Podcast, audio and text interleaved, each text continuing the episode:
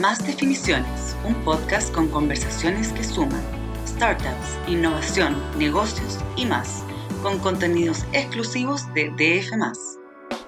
Hola, ¿qué tal? ¿Cómo están? Sean muy bienvenidos y bienvenidas al séptimo episodio de la segunda temporada de Más Definiciones, el podcast de DF, donde ahondamos en historias de negocios e innovación. Hoy hablaremos con Álvaro Chávez, que es cofundador de Open Casa, una startup que se dedica a la compra de inmuebles que son remodelados, arrendados y luego administrados. Todo esto con tecnología y algoritmos que le permiten a la empresa encontrar propiedades y posibles arrendatarios. Además, tienen novedades. A principios de año levantaron 75 millones de dólares para concretar la expansión del negocio de la firma. Bienvenido Álvaro y gracias por aceptar la invitación de DF. Muchas gracias Mateo por la invitación. Oye Álvaro, ¿desde qué lugar del mundo te unes? Estoy en Estados Unidos, eh, específicamente en Miami. Me mudé hace un año atrás justamente por, por, por Open Casa. Perfecto, vamos a hablar entonces eh, más adelante detalles de, de, lo que están haciendo entonces en Estados Unidos, pero cuéntame primero cómo surge la idea, cuándo surge la idea de, de Open Casa. Mira, nosotros partimos el, a fines del 2018 en Open Casa. Ya. Partimos con un modelo, fuimos pioneros en llevar el modelo de iBuyer a, a, Chile. Básicamente significa que compramos las propiedades de manera instantánea o, o, lo más rápido posible dentro de lo que te permite el mercado chileno. Eh, y creamos una tecnología básicamente que nos permitía tasar departamentos en 30 segundos con precisión bancaria. Nos desviamos menos de un 1% versus lo que se demora un banco en tasar durante dos semanas. Nosotros lo hacemos en 30 segundos. Y partimos comprando eh, casas, departamentos en, Chile, todo muy bien. Y, y, básicamente la idea lo que queríamos hacer era entregar una solución a la gente que quería vender rápido. Eh, éramos nosotros la solución para vender en 30 días. Eso, eso eh, así empieza en el 2019, entonces. Así partimos el 2019, a, fines del 2018, a principios del 2019, y fuimos creciendo bien, bien rápido, bien fuerte. Eh, después nos pegó, obviamente, la, la, crisis social, donde hubo incertidumbre, eh, y seguimos comprando en 2020 hasta que llegó el COVID, una, una, pequeña cosa, el COVID que paró todo. Básicamente paró toda la operación, diré que de todo, no, no sé qué operaba, aparte de, de, de los delivery, paró la operación de las notarías, operación de conservadores, operación de la gente, no puede entrar a edificios.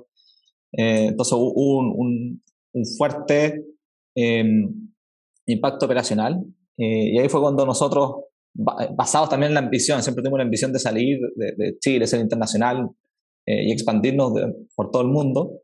Durante esa época empezamos a ver qué hacíamos y encontramos una, una oportunidad tremenda en un mercado gigante como el de Estados Unidos y, y aprovechamos de tomar esa oportunidad eh, eh, y entrar a este mercado que es el más grande que existe en, el mundo inmobiliario.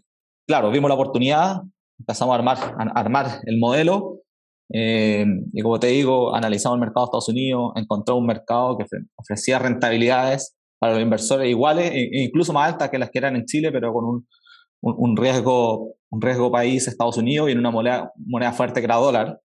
Eh, y en un asset class que es altamente atractivo, un asset class súper interesante y, y, básicamente está presentando una, una, oportunidad gigante para los próximos años.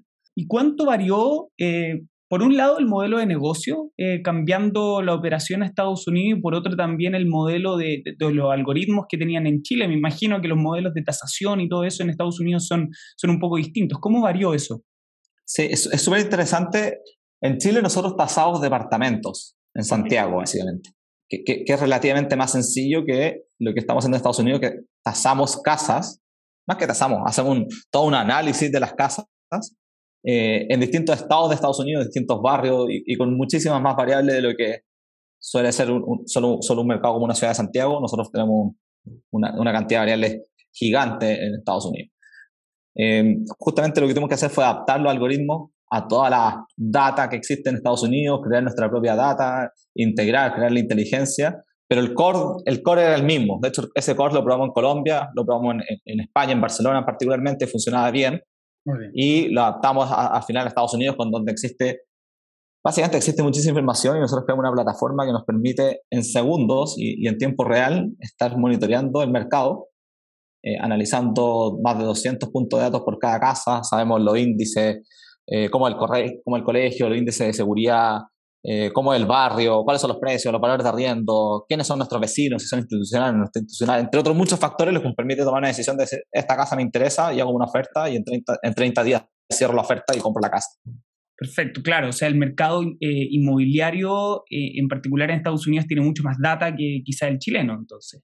Diría que en general Estados Unidos, el mercado para todo tiene mucha más data que, claro. que, muchos otros países, no solo que el chileno. Exacto, sí. Bueno, y, cuéntame un poco de, del mercado inmobiliario, eh, en particular norteamericano, porque, porque claro, se dice mucho que, que, es, muy, se mueve mucho, que tiene tasas también de arriendo muy rápida, eh, tiene vacancias también muy pequeñas. Cuéntame un poco los beneficios y, las principales características de este mercado. Mira, es súper interesante cuando uno entra a entender el mercado y, y, ve las diferencias comparando con Chile en particular, donde, donde somos nosotros. Acá las ciudades no crecen hacia arriba como con edificios, crecen hacia los lados con casas. Cuando alguien quiere, la familia, eh, la familia norteamericana, la típica familia, eh, se casa, vive en departamento y cuando empiezan a tener los primeros hijos, lo primero que hacen es irse a una casa. Salen de los departamentos, salen del centro urbano y se van a los suburbios que se van acá. Y se van a una casa de tres dormitorios, dos baños, cuatro dormitorios, dependiendo ya del, del, de, lo que busque la familia, pero se van a casas donde pueden criar sus hijos y donde están cerca de un colegio. Acá los colegios públicos, que son todos muy buenos en general, son todos muy buenos, son asignados depende de donde tú vives. Entonces, básicamente la gente se muda, está su casa, tiene su patio gigante, hace vida de barrio, tú vas por las calles, ves aros de básquetbol porque la gente juega en la calle, con los, vecinos juegan, vas paseando y ves cómo están los garages. Lo, típico que tú ves en todas las series es real y eso es muy distinto a lo que pasa en, en, en Latinoamérica en general. Acá, nuevamente, crecen hacia los lados y eso hace que la gente tenga mucho espacio para vivir y mucho espacio para convivir también. Perfecto. Eh, los precios también de las propiedades en Estados Unidos han subido en el último tiempo, en verdad, en, todo el mundo. ¿Cómo eso ha impactado en el negocio de Open Casa? Eh, mira, nosotros, si bien los precios efectivamente han estado subiendo, eh, ha sido bien interesante lo que ha pasado porque los, los arriendos también suben, van siguiendo un poco la, la, plusvalía de las casas. Mm. nosotros no, no, hacemos ofertas basado en cuánto está la publicada la casa, sino que hacemos la oferta en basado cuánto queremos o podemos pagar por esa casa según la, rentabilidad de inversión que queremos sacar. Ahora, todos hablan de que ha subido muchísimo, muchísimo y, efectivamente siguen subiendo los precios, siguen subiendo los arriendos. Hoy en día el mercado ha cambiado, la gente es mucho más difícil comprar una casa en Estados Unidos. Eh, han pasado hartas cosas que hacen y justifican y están los fundamentos de por qué suben los precios.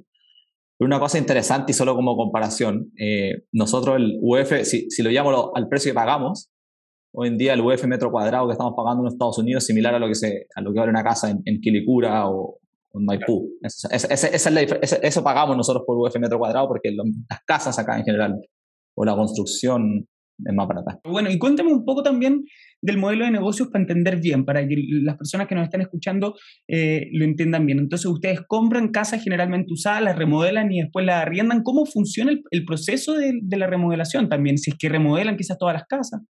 Sí, mira, nosotros, ¿qué hacemos? Eh, vamos monitoreando el mercado todo el día momento, eh, dinámicamente, en tiempo real se está monitoreando, se hace una oferta una casa, si se acepta, la inspeccionamos y en base a esa inspección también estimamos los costos de renovación. Siempre renovamos las casas. ¿Por qué las renovamos? Porque les cambiamos el piso, las pintamos, cambiamos las chapas, ponemos algunos appliances, por ejemplo, le ponemos refrigerador, cocina, microondas, eh, lavaplatos, cosa que la casa esté lista para ser habitada, las persianas, cambiamos las ventanas, y que son todos estos cambios menores, pero que permite que la casa tenga un estándar de habitabilidad muy alto. Eh, obviamente la pintamos, un montón de otras cosas dependiendo de cada casa. Entonces hacemos eso y después usamos toda la tecnología durante todo el proceso para la compra y después para la, para la renta. Las casas hoy en día se muestran solas. Está todo el sistema de auto showing. Básicamente la gente va con su celular y entra a la casa y visita la casa por sí mismo. No necesita coordinar con un tercero, sino que va, visita la casa, eh, entra, saca la llave, ve todo lo que le gustó, hace las preguntas que quiere hacer y después si quiere firmar el contrato, lo firma digital y después se le entrega a la casa. Entonces, hay todo un proceso digital eh, que nosotros nos hacemos cargo. ¿Y cuál es nuestro negocio? Para responder a la pregunta, compramos, renovamos las casas, las dejamos eh, de viviendas de calidad para los tenants y se las arrendamos. Y lo que estamos haciendo nosotros es posicionarnos en, en este mercado que está creciendo, donde están muchos inversionistas institucionales comprando grandes portafolios de casas hay portafolios de 80.000 casas, hay portafolios de 50.000 casas. Nosotros nos posicionamos en un punto donde estamos construyendo portafolios entre el inversionista hormiga, como le, decimos, como le decimos en Chile, o el mom and pops, como le dicen acá, la persona que tiene dos, tres, cuatro, cinco casas, y nosotros que estamos agregando muchas, muchas casas para después poder en, un futuro eh, traspasar estos portafolios a, uno de estos grandes inversionistas que tienen 50 mil, 80 mil y 100 mil casas. Perfecto. Oye, y bueno, cuéntanos un poco también sobre el aumento de capital que tuvieron a, principios de año. Entiendo que, que, no ingresaron inversionistas a la compañía, no, no hubo equity, sino que fue deuda. Cuéntame un poco de ese proceso. Sí, nosotros básicamente lo que estamos haciendo y es parte del modelo de negocio, eh, básicamente estamos levantando capital, tenemos una línea de 75 millones y, lo que usamos con estos 75 millones, que es la mitad de lo que estamos buscando, esperamos cerrar el año con 150, y, y son básicamente para comprar casas. Entonces, estamos comprando estas casas con, estas, con estos eh, fondos, básicamente. Eh, después, obviamente, se entra una rentabilidad de esos fondos y después como, como, como, te decía antes, en un momento se podría vender en, un plazo de cinco años, eh, estos, fondos se podrían vender. Pero básicamente lo que hacemos nosotros es levantar capital para ir a comprar casas y a medida que lo vayamos necesitando podemos levantar equity para la, para la empresa, pero hoy en día el foco es cómo hacemos crecer este negocio y hoy en día lo que hemos hecho es construir todos los fundamentos y las fundaciones para el crecimiento exponencial de en casa.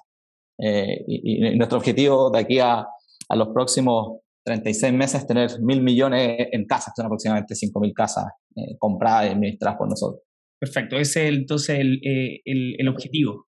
El objetivo de los próximos 36 meses, sí. Perfecto. Estamos hablando con Álvaro Chávez, cofundador de OpenCasa, una startup que se dedica a la compra de inmuebles que son remodelados, arrendados y luego también administrados. Álvaro, cuéntame un poco sobre también, em, bueno, los lugares en los que están en Estados Unidos. Entiendo que están en Atlanta, en Jacksonville, que es una, una ciudad muy conocida, por lo menos por inversionistas chilenos que han llegado también eh, para allá porque está creciendo mucho. Cuéntanos un poco las ciudades que, que están viendo con interés. Perfecto. Mira, nosotros partimos haciendo análisis Estados Unidos gigante. Entonces, en un, en un, en un país con, tan, con tanta oportunidad y tantos mercados, nuevamente nos volcamos a la data y empezamos a analizar cuáles son los mercados que están creciendo, cuáles son los mercados donde la población crece, cuáles son los mercados donde el trabajo crece, dónde está el mejor clima, hay un montón de cosas. Y llegamos a esto denominado sample state, que son todos los estados del sur que tienen una migración positiva, han tenido una migración positiva desde el 85 y se sigan creciendo. Mm. Eh, y dentro de todo eso fuimos seleccionando algunos mercados y seleccionamos Jacksonville, como dices tú, que está en Florida, al norte de Florida, eh, Atlanta, eh, Columbia en South Carolina, Charlotte en North Carolina, Indy, Indianapolis, que el único que no está en Sample State, pero tiene fundamentos muy fuertes, mucho trabajo, mucho crecimiento poblacional. Y Huntsville, Alabama, que es una ciudad pequeña, eh, o todavía una ciudad pequeña que está emergiendo, creciendo muy fuerte. se instaló Facebook ahí con un, un, un, headquarters, se instaló un Mazda con Toyota en un joint venture, el FBI acaba de mover 5.000 personas, está la NASA, hay una ciudad que está creciendo y la, la, va a ver y es increíble. Jeff Bezos también con su Blue, Blue Origin, hay harta gente ahí. Sí, entonces ha estado muy interesante los mercados, hay muchos mercados interesantes, eh, son muy variados y, y, eso también es la gracia de este negocio. Nosotros compramos casas en distintos estados, en distintas ciudades que tienen, que, nos, que lo que hace es permitir diversificar el riesgo. Diversificamos los riesgos políticos, diversificamos los riesgos del tipo de arrendatario, diversificamos los riesgos climáticos. Es distinto una casa en Florida que una casa en, en Alabama, una casa en Indianápolis, tienen distintos riesgos, eh, riesgos climáticos y esta diversificación nos permite hacer una inversión eh, más segura. Y en términos de, de, segmento de mercado, Álvaro, ¿ustedes se, se enfocan en particular en, en, en casas de dos, tres dormitorios eh, vinculadas quizá o enfocadas en clase media o también tienen un, una, un espectro amplio respecto a su mercado? nuestras casas están todas de tres dormitorios o más, porque están enfocadas a las familias. Eh, básicamente nosotros estamos enfocados en las familias, clase media, donde trabaja las dos personas que mantienen el hogar, eh, los, los, jefes de hogar realmente son dual income, como se dice acá, los dos trabajan, eh, clase media, como te digo, y tres dormitorios más. Eh, creo que tenemos unas, el 80% de nuestra casa son tres dormitorios y tenemos unas de cuatro y otras de cinco, que son lo menor. y eso un poco por, lo mismo que te comentaba al principio. estos son el hogar de la familia, entonces uno va con tres dormitorios porque está la, la, la pareja, están los hijos, y está el colegio, se quedan ahí cinco años, hay toda una vida que se arma alrededor de la casa durante todo el ciclo escolar. Perfecto. Oye, eh, Álvaro, cuéntanos un poco si es que, porque claro, estábamos hablando también de esta estrategia de expansión, su objetivo a 36 meses, si es que tienen también pensado expandirse a otras ciudades, a otros estados de Estados Unidos, Texas, California, eh, ¿tienen pensado también expandirse a otros estados? Sí, a medida que vayamos creciendo, eh, vamos a ir a otros mercados, probablemente, obviamente no están definidos en día, pero seguramente van a ser nuevamente los sample states, states Texas está muy interesante, Phoenix también es una ciudad muy interesante, y hay otras, eh, Nashville también es una ciudad muy interesante, Seattle también es muy interesante. Hay varias ciudades que son interesantes, pero al final se va a ir definiendo según la necesidad y lo que estemos buscando para la, para, para, la inversión propiamente tal. Son distintos mercados nuevamente. Hay mercados de, de, mayor ingreso, más yield, hay mercados de más apreciación, y uno va configurándose a medida que se va, haciendo las inversiones. Mm, pero todo enfocado por ahora en Estados Unidos, no están quizás levantando la cabeza a otros países. Es tan grande Estados Unidos, es tan grande la oportunidad acá, son solo el mercado de las casas que se, se arriendan son más de 4 trillones de dólares. Entonces, hoy en día la, oportunidad es tan grande en Estados Unidos y nuestro foco para poder abarcar un mercado tan profundo y tan, tan sofisticado, nuestro foco es 100% Estados Unidos. Sí, Perfecto, perfecto. Bueno, Álvaro, ahora vamos a pasar a la, a la sección favorita de, de, nuestros oyentes que tiene que ver con seis em, preguntas rápidas. La idea es, eh, responder las preguntas lo más rápido posible. Eh, ¿Cómo definirías, aunque estés lejos, el Chile actual? Creo que el Chile actual está hoy en día definiendo su identidad eh, y definiendo su identidad para, los, para las próximas décadas. Ojalá que se, se incline hacia el mejor resultado para los chilenos. Está en la etapa de adolescencia, podríamos decir. Así parece. ¿Qué es lo, más difícil, ¿Qué, es lo más difícil de tu rubro? El, el, mundo inmobiliario es bien intención capital y cada decisión, cada decisión importa mucho, entonces creo que hay el, el mayor desafío. Perfecto. ¿Qué oportunidades vislumbras en tu industria? Absolutamente la tecnología, blockchain, NFTs, eh, para todo lo que es el registro de propiedades, es una cosa que debiese, debiese ser un, un, mandatorio. Hoy en día no, tiene sentido tener cientos o docenas de conservadores de raíces cuando tienes un sistema que se llama blockchain que podrías eh, centralizar todo, hacerlo transparente, más rápido, más eficiente y más barato para todas las transacciones mm. en el mundo. Mm. ¿Y les gustaría implementar eso en Open Casa? Me encanta el blockchain. Ok. Solo te puedo decir eso. Em, ¿qué, has aprendido en este último tiempo? Hemos aprendido harto sobre el mercado, obviamente, el mercado inmobiliario en Estados Unidos es bien complejo, hemos aprendido infinito sobre este mercado, eh, pero también cómo se hacen los negocios en este, en este país que es distinto del que todo el mundo habla, eh, donde están, las facilidades para hacer negocios, pero también están los incentivos bien puestos para hacer negocios y están los incentivos bien puestos para no hacer las cosas mal. Y, creo que falta un poco de, esos incentivos eh, en Chile para, en ambos lados. Perfecto. ¿Cómo te ves profesionalmente en cinco años más? Queda mucho pencaso aún. Perfecto. Siguen, o sea, siguiendo en Open Casa en cinco años más. Sí, yo creo que sí, queda mucho todavía. Mucho por hacer, muy grande el mercado, así que nos queda harto rato. Em, ¿Alguna serie que estés viendo actualmente? La verdad que hace tiempo dejé de ver series, estoy más enfocado en podcast y, libros. Ya, ok, entonces algún libro y algún podcast. Mira, el podcast que me encanta es How I Build This de Kai Ross, que va contando la historia de distintos emprendedores. Está la historia de, Airbnb, de Open Door, de, toda la grande, lo de entrevistas. Es un podcast eh, increíble. Y libros, hoy en día estoy leyendo solo con, que ya lo leí, pero Padre Rico, Padre Pobre, porque lo estoy leyendo junto con mi hijo para hacer una educación financiera. Perfecto. Bueno, muchas gracias Álvaro por participar de este podcast. A ustedes, los que están escuchando esto, los esperamos la próxima semana con el octavo capítulo de la segunda temporada de Más Definiciones. Nos vemos. Chao, chao. Fue Más Definiciones, un podcast con conversaciones que suman startup, innovación, negocios y más, con contenidos exclusivos de DF.